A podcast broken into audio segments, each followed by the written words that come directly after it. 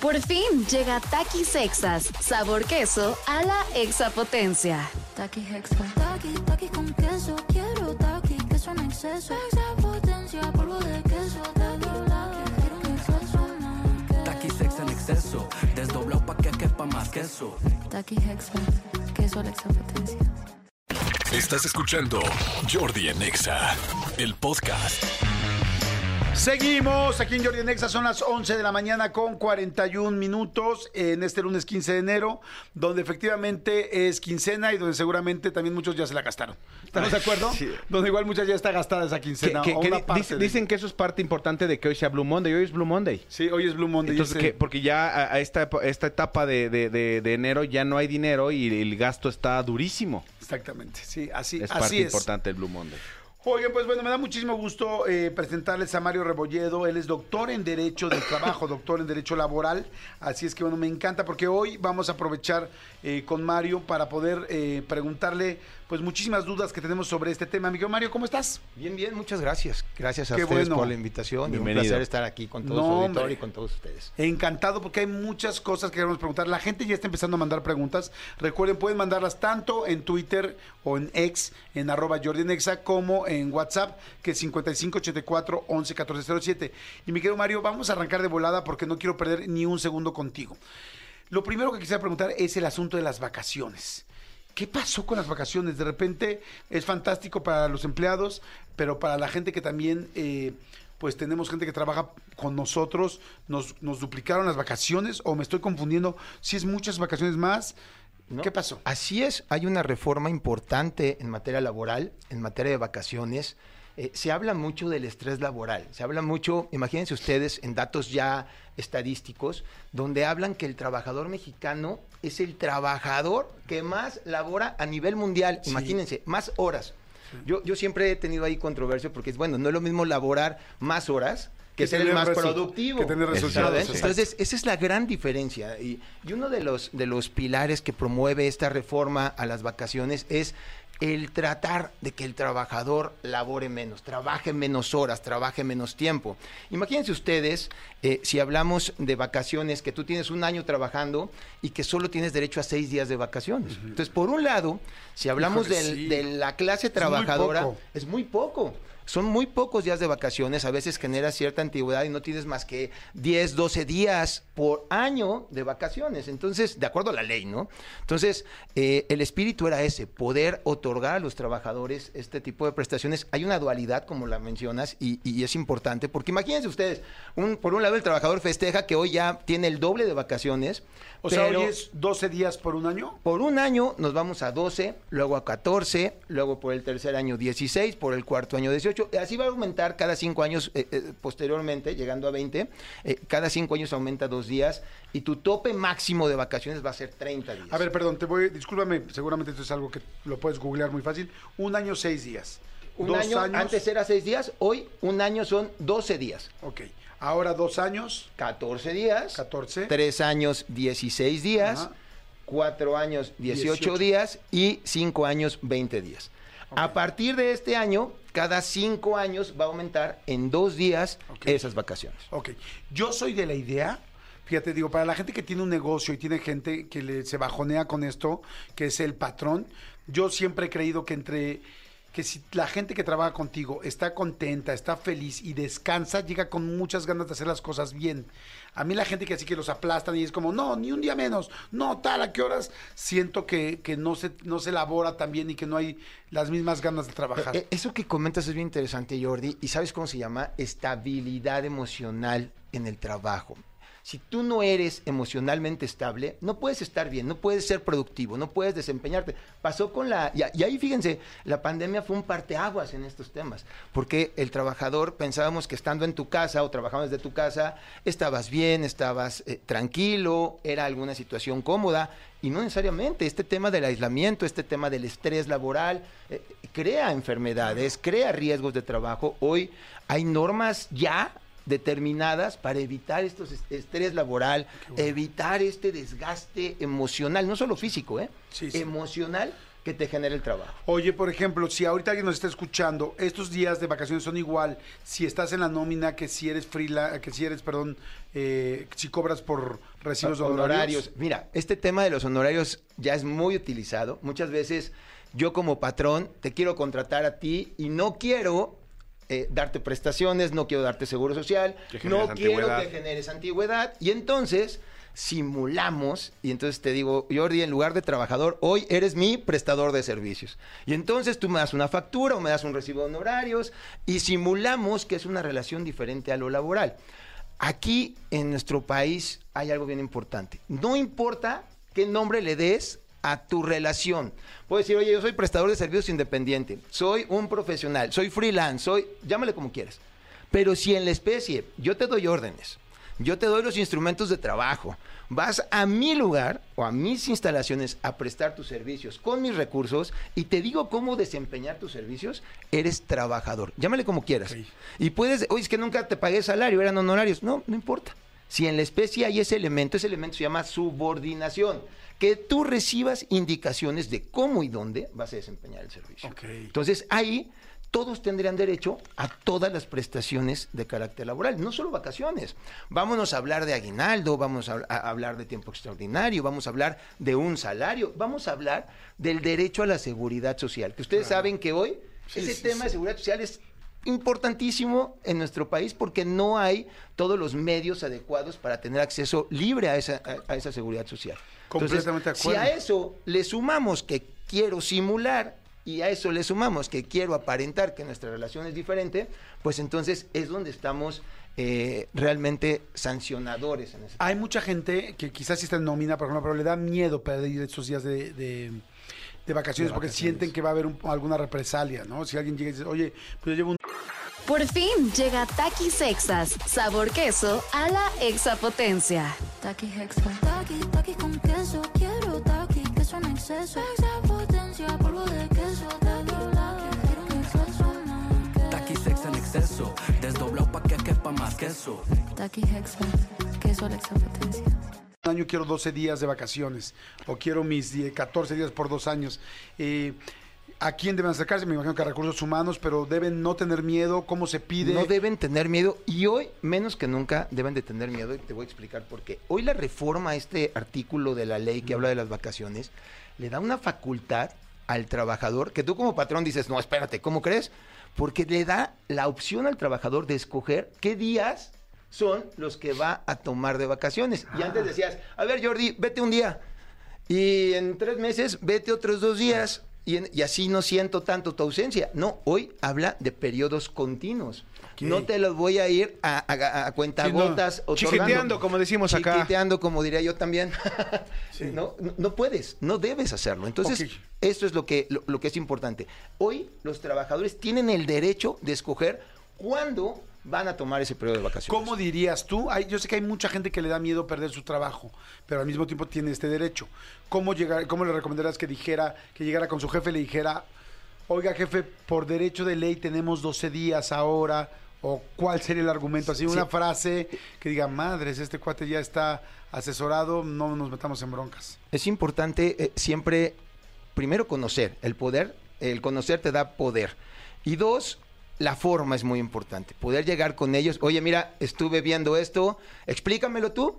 Dime tú cómo está. Y le enseñas este artículo, ¿no? Que habla de, las vacaciones, en donde incluso te dan la facultad de poderlo hacer. Yo, como gente de recursos humanos, si yo veo que tú llegas hablándome de la ley y que me enseñas el artículo y que me dices cuántos días son y que además ahí se establece que yo tengo esa facultad, digo, no hay lugar a dudas de que ya lo conozco, de que ya lo sé. Yo tengo una tengo pregunta. Pero el, el patrón puede eh, eh, mediar contigo para acomodar, porque ¿qué pasa si tienes eh, seis empleados y de los seis, cinco te piden vacaciones en el mismo periodo? Pues se queda sin, sin trabajar la empresa, ¿no? Eh, Ese es, un, ese es uno de los riesgos que a lo mejor nuestros legisladores se quedaron cortos al quererlo interpretar. Entiendo el espíritu, pero ese es un gran riesgo que puede ocurrir. Se trata de que nos pongamos de acuerdo, se trata de que nos por- po- podamos organizar que las podamos planear para que todos estemos en la misma sintonía y no afecte la productividad de la empresa.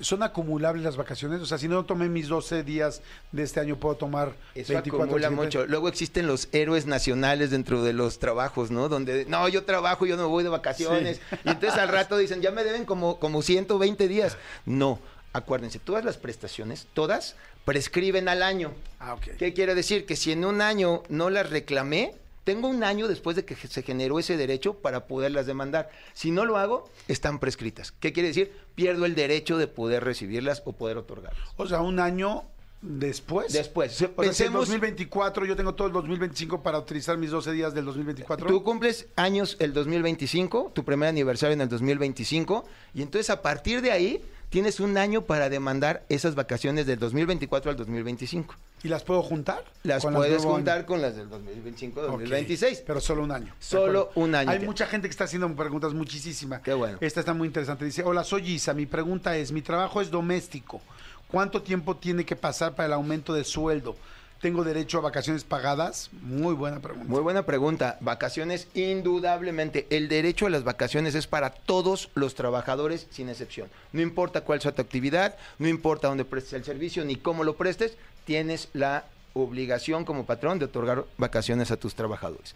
En el tema del salario, eh, si tu salario es un salario mínimo, va aumentándose acorde a estas condiciones eh, y, a, y estos aumentos que, que año con año se van determinando eh, eh, en nuestro país. Ahora, si tu salario excede de ese salario mínimo, no necesariamente existe un mecanismo donde se te tenga que otorgar un aumento. Muchas veces dicen, oye, aumentó el salario. Sí, pero tú no ganas el salario mínimo. Consecuentemente, no, tengo por qué aumentarte Ok. ese tipo de salario. Sucede hoy, imagínense, estamos hablando de un aumento del 20% del salario mínimo en este año.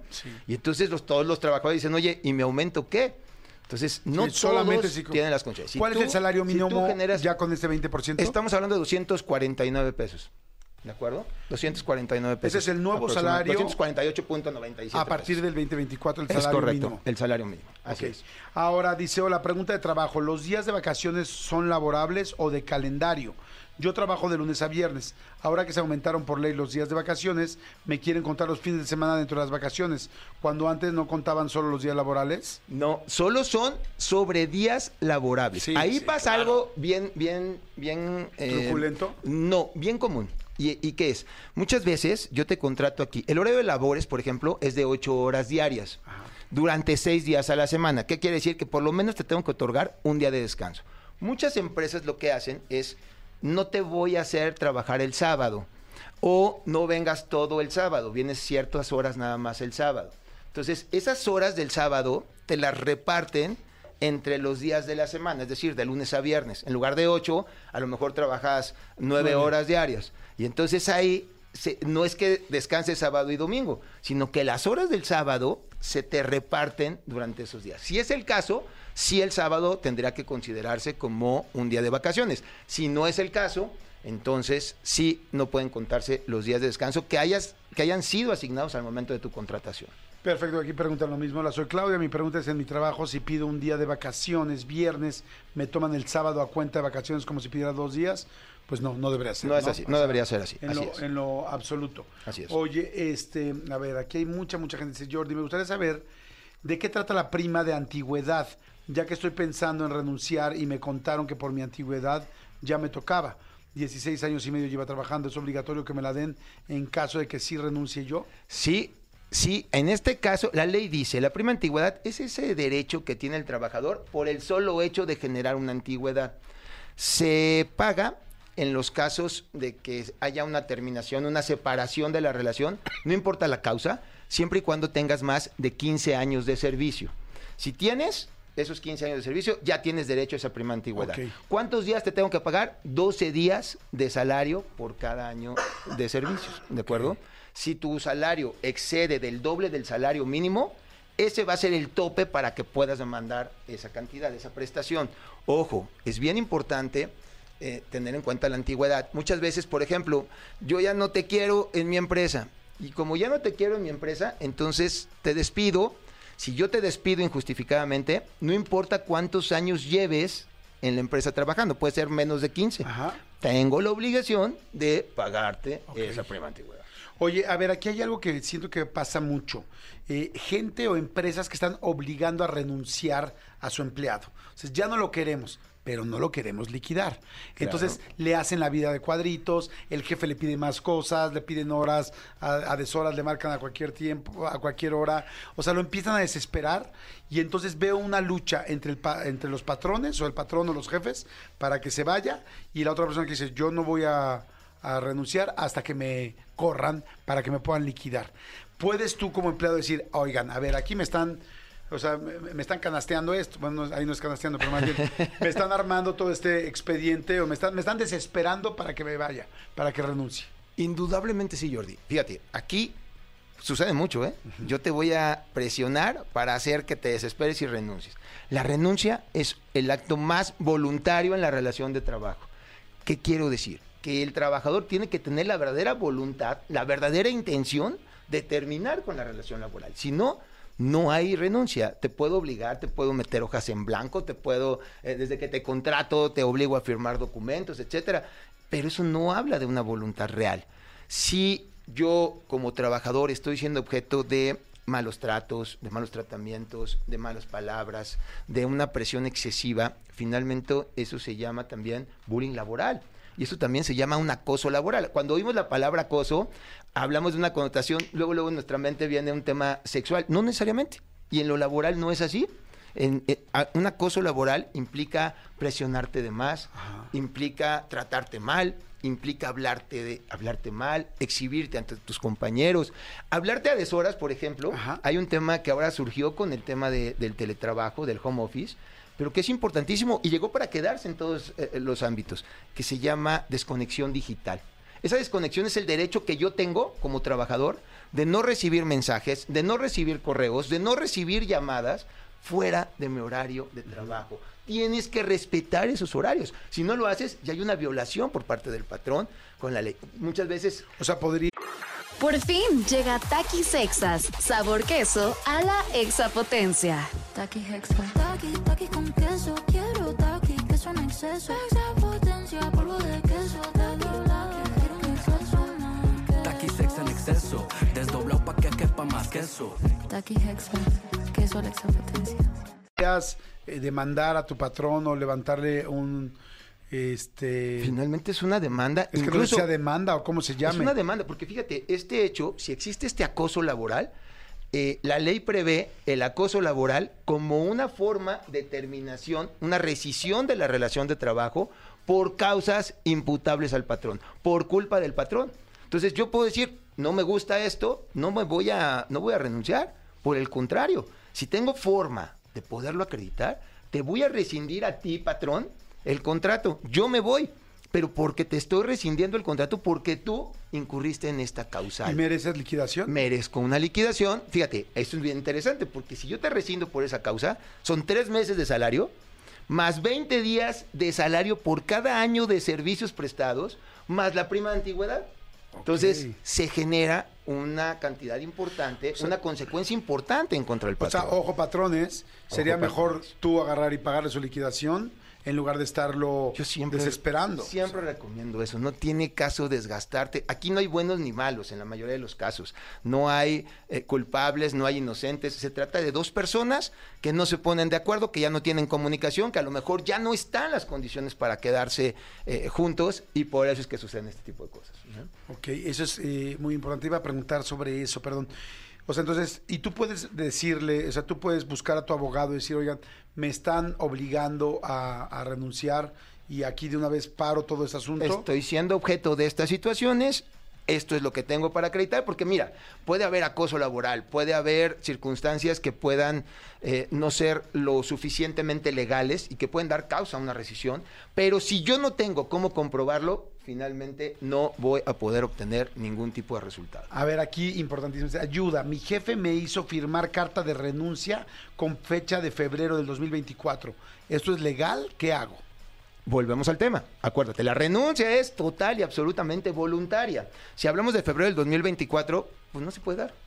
No se ha dado, no estoy renunciando. ¿Cómo voy a renunciar si todavía sigo trabajando y todavía ni se da la fecha del febrero del 2024? Entonces, eh, puede ser una renuncia para efectos. Jordi, yo te aviso que hoy termino de trabajar y me voy el 28 de febrero. Pero la renuncia es con fecha de hoy para efectos posteriores. No puede existir un documento don- cuya fecha aún no se ha realizado, aún no se ha dado. O sea, es imposible. Yo lo que haría ahí en ese caso, presentar ya una queja y haciendo valer que en enero estoy presentando o estoy avisando que me están... ¿A dónde se presenta esa queja? Mira, pueden acudir a los centros de conciliación eh, locales y federales. Ya no se llaman de arbitraje, hoy cambió la ley. Antes era una autoridad que era eminentemente la naturaleza el arbitraje, hoy no, hoy ya es un juez civil. En el caso del centro de conciliación, de conciliación es un tema administrativo, pero ahí pueden recibir consultas, ahí mandan citar al patrón. Ojo, no quiere decir que ya lo estás demandando. Incluso tú para que hoy puedas demandar,